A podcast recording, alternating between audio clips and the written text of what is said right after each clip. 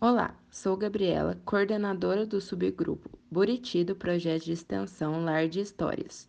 E você está escutando o episódio 10 do podcast Lar de Histórias, cujo tema é Autoestima na Terceira Idade.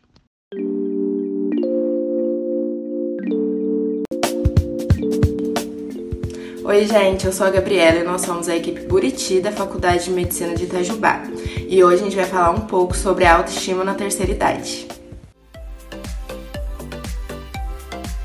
O envelhecimento da população brasileira é crescente. De acordo com o IBGE, daqui a 10 anos, 22% da nossa população será de idosos. A terceira idade se refere ao processo de envelhecimento que os indivíduos passam. Nesse sentido, a Constituição Federal Brasileira de 1988 define como idoso a pessoa a partir de 65 anos. Sendo assim, torna-se necessário a criação de espaços para atividades voltadas para esse público específico, como, por exemplo, grupos de convivência de gostos em comum e associações de aposentados com atividades físicas e recreativas, para que o envelhecimento se torne um processo mais saudável e ativo, assegurando a integralidade da autoestima do idoso. A autoestima se caracteriza como a qualidade de apreço, da valorização e confiança que uma pessoa tem por si própria, sendo formada ainda na infância, mas que pode ser reconstruída ao longo da vida. Na terceira idade, essa qualidade tende a estar abalada devido a mudanças significativas em várias esferas da sua vida, como por exemplo no biológico, físico, ambiental, psicológico, social e até mesmo no cultural. Além disso, o envelhecimento e o preconceito com os idosos causam um impacto sobre o psicológico deles, afetando a percepção sobre sua própria imagem. Dessa forma, é preciso haver uma rede de ajuda para auxiliar o idoso no resgate de sua identidade e função social, fazendo com que ele perceba seu envelhecimento de uma forma mais positiva e saudável, melhorando assim sua autoestima. Alguns fatores costumam estar atrelados à baixa autoestima na terceira idade. Dentre eles, temos a fase da aposentadoria, momento de vida que pode manifestar-se como um vazio. O tempo passa mais devagar e há uma sensação de improdutividade. O afastamento dos parentes mais próximos, como por exemplo os filhos, pode ainda causar uma sensação de abandono, que não é nada positiva para o psicológico de um idoso. O sedentarismo e a falta de convívio social também desestimulam o cérebro a se manter mais ativo. O medo da morte e a não aceitação das limitações físicas para realizar determinadas tarefas gera no idoso um sentimento de inutilidade. A ditadura da beleza, imposta pela mídia com padrões corporais de perfeição. Mas como fazer para que haja uma melhora na autoestima do idoso? Se liguem aí nas dicas que vamos trazer para vocês agora. Façam conexões sociais, sejam se reunindo com amigos e familiares ou participando de atividades que gostam.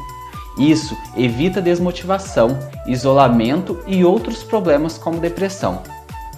Ignore estereótipos negativos, pois ignorá-los e manter-se positivos é essencial para ter uma autoestima elevada na terceira idade. Cuide de sua aparência e de sua higiene, com ações de autocuidado, como por exemplo, usar perfume e uma roupa que goste. Cuide da saúde mantendo uma vida com bons hábitos alimentares, físicos e psicológicos.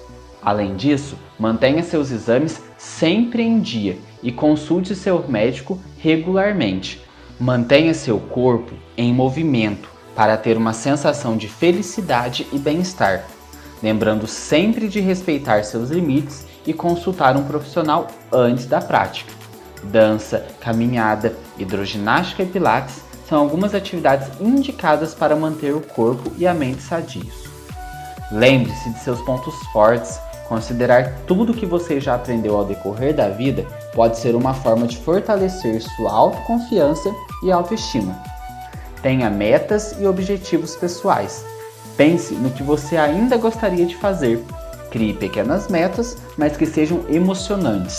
A sensação de criar e cumprir algumas metas pessoais traz um sentimento gratificante. É importante lembrar ainda que os cuidadores têm um papel fundamental para auxiliar a melhora da autoestima do idoso. Apesar do cuidador ser aquele que administra remédios, ajuda na higiene básica e na alimentação do idoso, ele também pode ter um papel mais ativo na vida desse idoso, estimulando pequenas atividades físicas e mentais, como palavras cruzadas e jogos, levar o idoso para fazer pequenas caminhadas ao ar livre e assistir programas de TV e até mesmo cozinhar juntos. O importante é não permitir uma rotina solitária e sem estímulos. O envelhecimento é um privilégio que traz vários benefícios. Essa experiência de vida pode proporcionar uma perspectiva mais ampla sobre a vida, com maior sabedoria e compreensão emocional. Bom, agora a gente quer saber de vocês. O que vocês costumam fazer para se sentir bem consigo mesmo? Como que tá a autoestima de vocês? Conta aqui embaixo pra gente, ó, nos comentários. Então é isso, pessoal. Esperamos que vocês tenham gostado e que sigam nossas dicas. Muito obrigada por chegar até aqui. Conheça nosso Instagram Lar Histórias e nosso canal no YouTube Lar de Histórias. Até mais!